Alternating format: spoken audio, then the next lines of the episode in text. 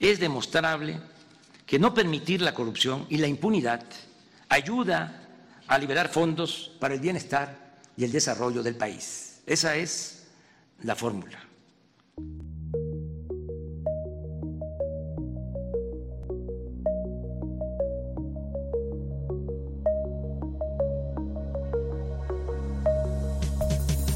Los otros datos en GDL Post.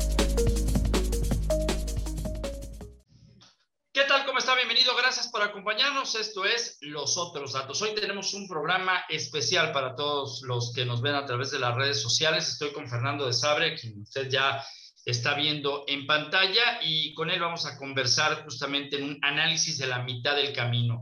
No es el título del libro de Andrés Manuel López Obrador, es más bien el análisis de estos tres años que se han consolidado como básicamente de narrativa desde un púlpito mañanero y que ha generado, entre otras cosas, pues es el grave problema que existe en una realidad de un México que no avanza y que todavía está a la espera de la otra mitad del sexenio. Fernando, ¿cómo estás? ¿Qué tal, Ramiro? ¿Cómo estás? Muy buenas noches. Eh, gracias a quienes nos permiten estar eh, a través de esta eh, señal en GDL Post, que ya aparecerán este, en la parte de abajo todos nuestros enlaces para que usted le dé un clic a la campanita, nos siga y también pueda dejar sus comentarios.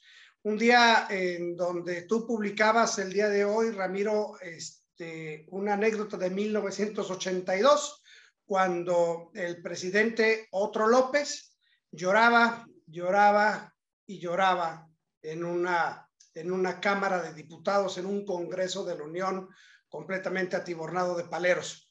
Hoy no los hubo los paleros en el Congreso, pero pues es un informe y es, una, es un día especial para el país, ¿no?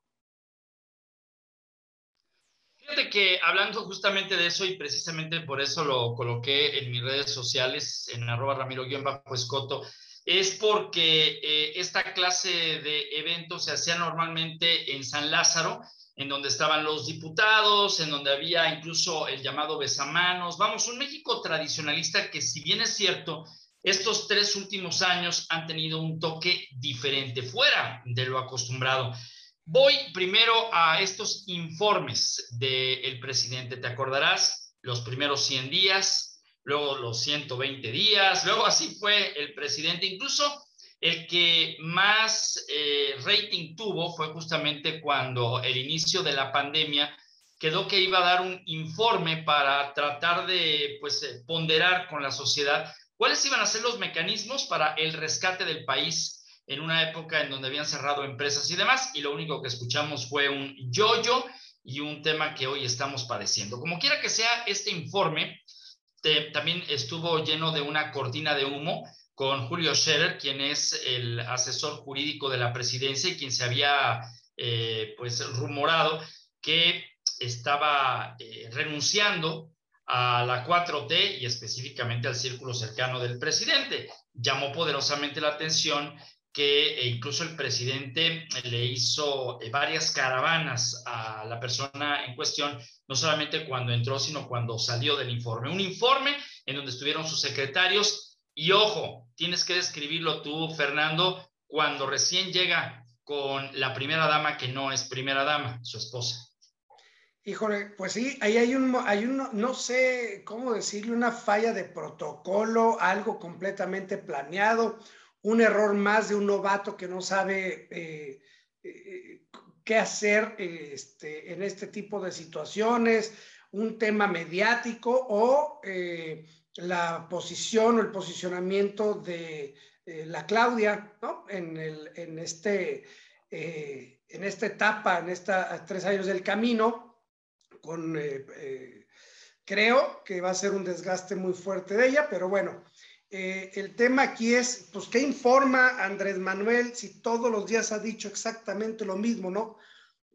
No vimos o no escuchamos absolutamente nada distinto y si bien, como dices tú, ya no estaba atiburnado de paleros, eran simplemente sus secretarios y algunos invitados este, especiales muy, muy limitados, pues los paleros hoy están en las redes sociales. Es increíble cómo eh, se está viendo un desbordamiento de amor y de alabanzas al que hoy es el presidente de la República más cuestionado y al que ninguno de los eh, datos que da él como logros de gobierno, pues son sensibles y palpables, es decir, no, no, no lo siente la gente como tal, primero, y segundo, pues en la calle no está, no se ve.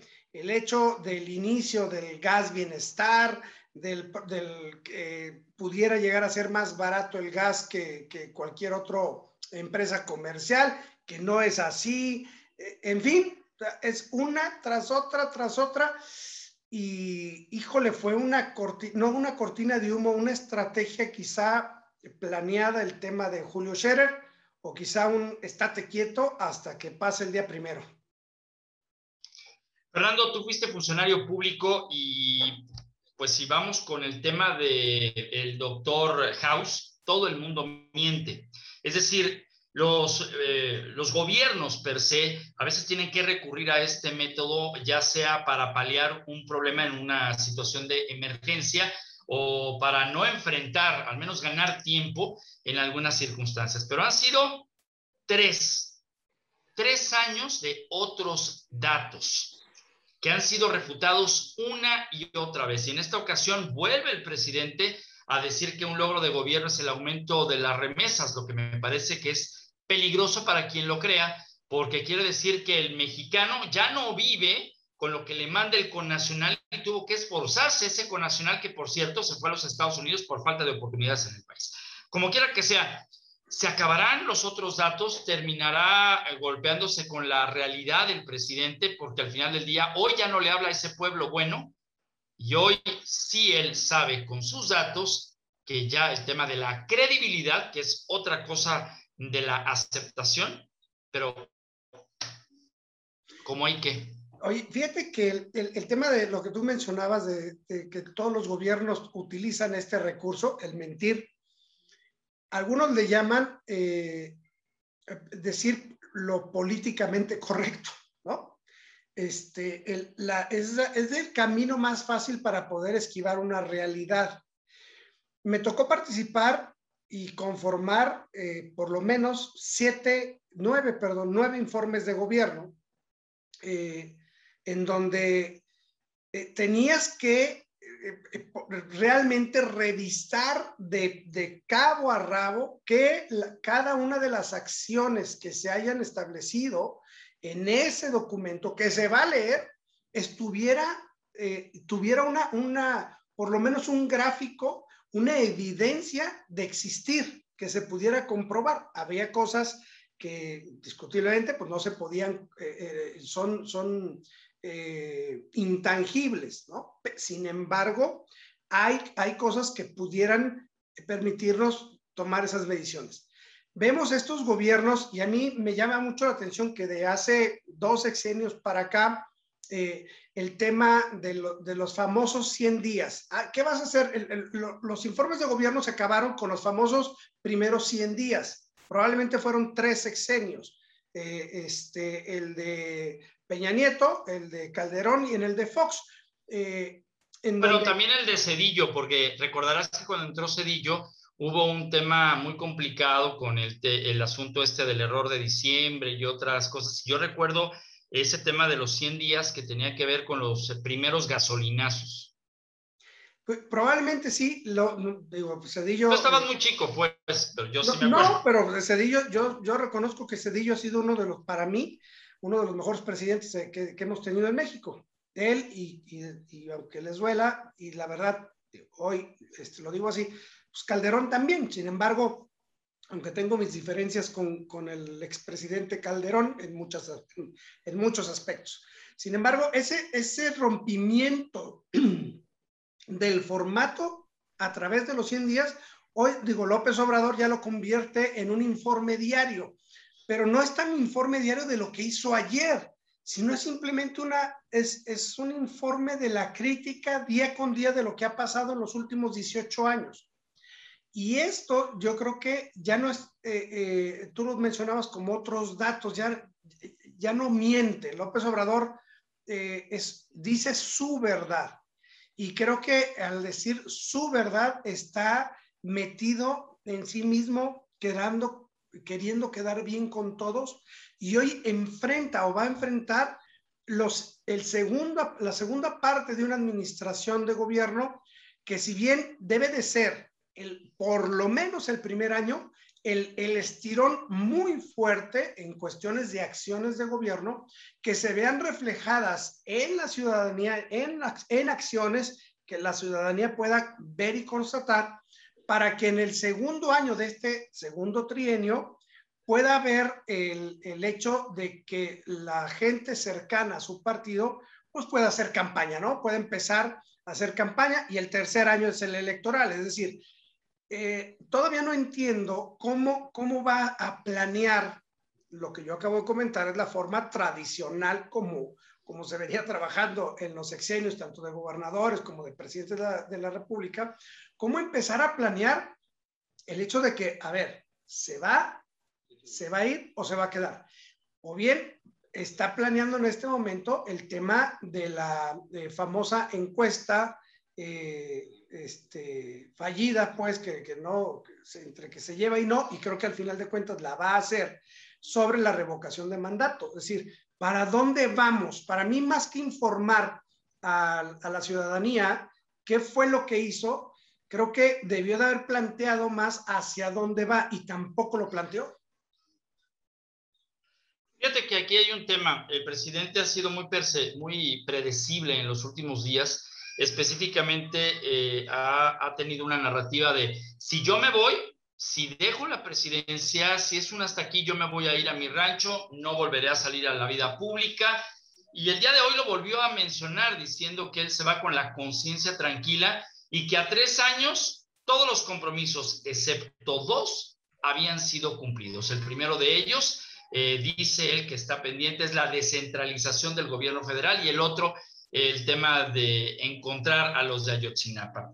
Y estos dos, pues sabemos que serán muy difíciles de lograr en la segunda mitad, simple y sencillamente porque no hay dinero para hacerlo. Es decir, eh, el gobierno federal se ha acabado los dineros de los fideicomisos y de todo aquello que prácticamente expropió para sí mismo y que no sabemos y que no es tema de pregunta en las mañaneras porque pues no está en el guion del vocero.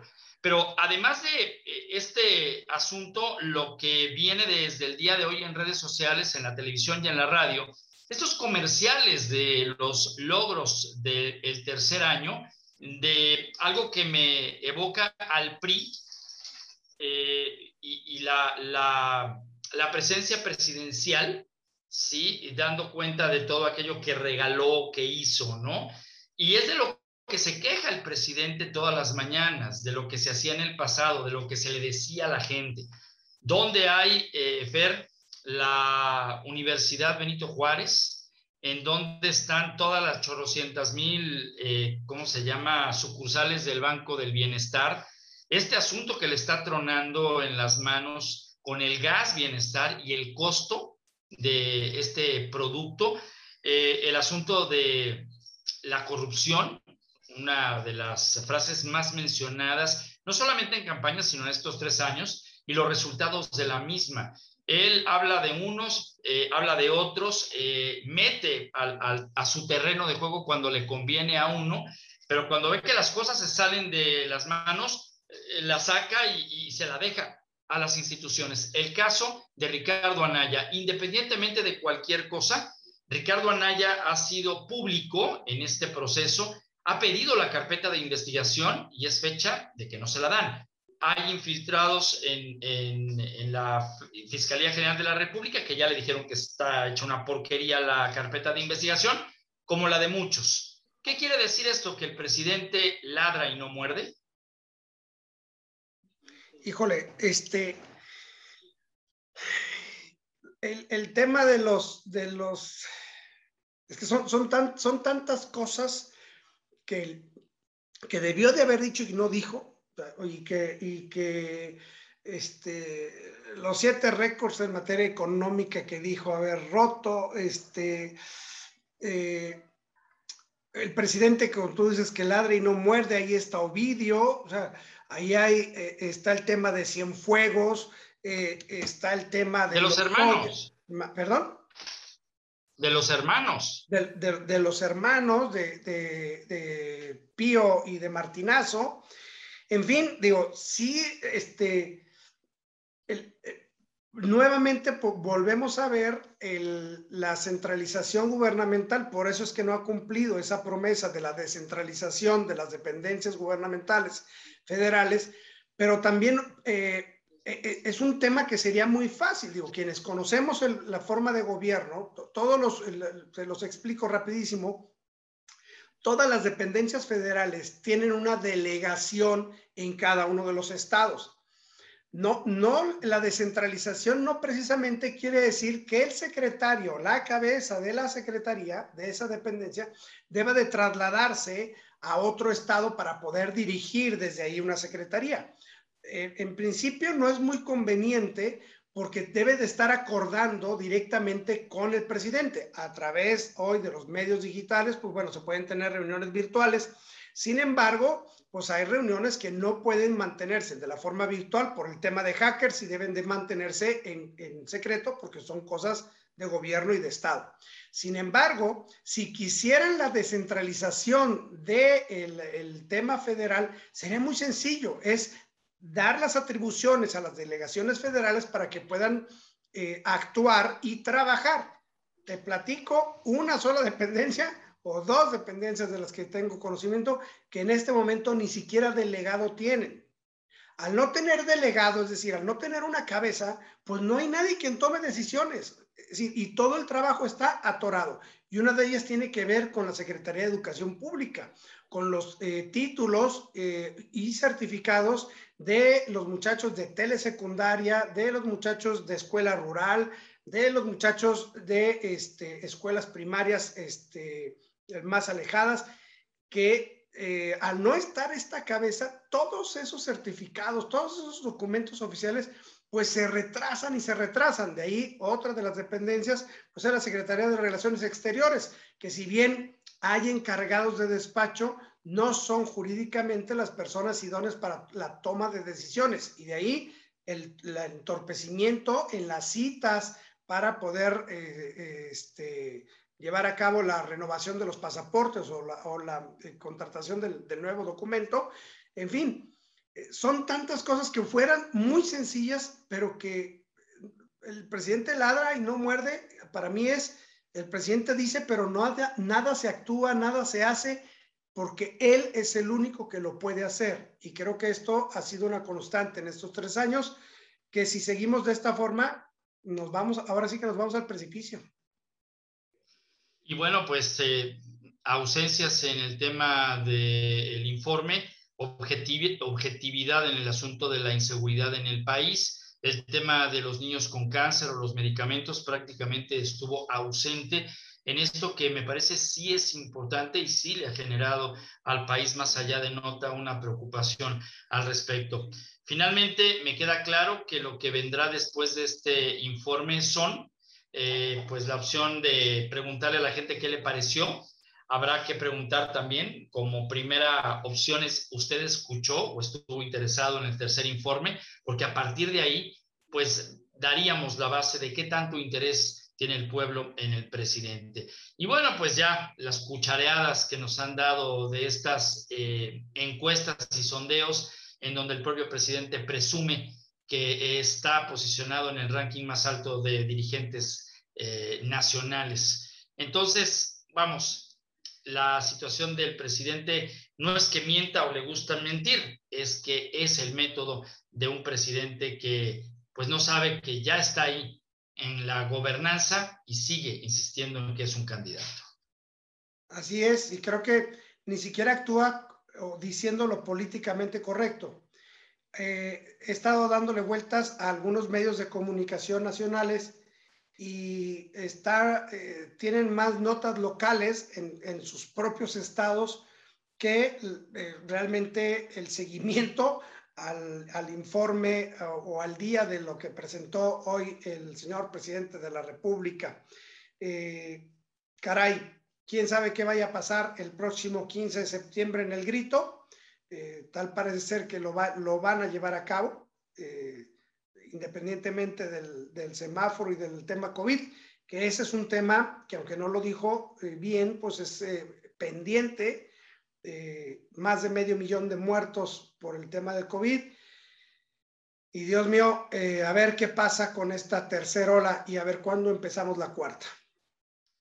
Ojo, porque la Organización Panamericana de la Salud advierte a México que la tendencia de los modelos científicos eh, darán un incremento de muertes por COVID del 8.2% hacia el cierre de este año comparado con la cifra total del año pasado por las decisiones que se han tomado. Bueno, pues eh, terminamos este especial de los otros datos a nombre de todos los que hacemos posible GDL Post en su parte de opinión. Yo, yo nada más me voy a despedir, Fernando, con, con una frase. Hay más variantes del COVID-19 que logros en lo que va del sexenio. Gracias, Fernando. Al contrario, Ramiro, gracias. Y segundo tu, tu opinión. Creo que sí, hay mucho más variantes. Gracias, pásela muy bien. Nos vemos la próxima semana en todas las redes sociales. Póngale a la campanita y suscríbase al canal de Los Otros Datos.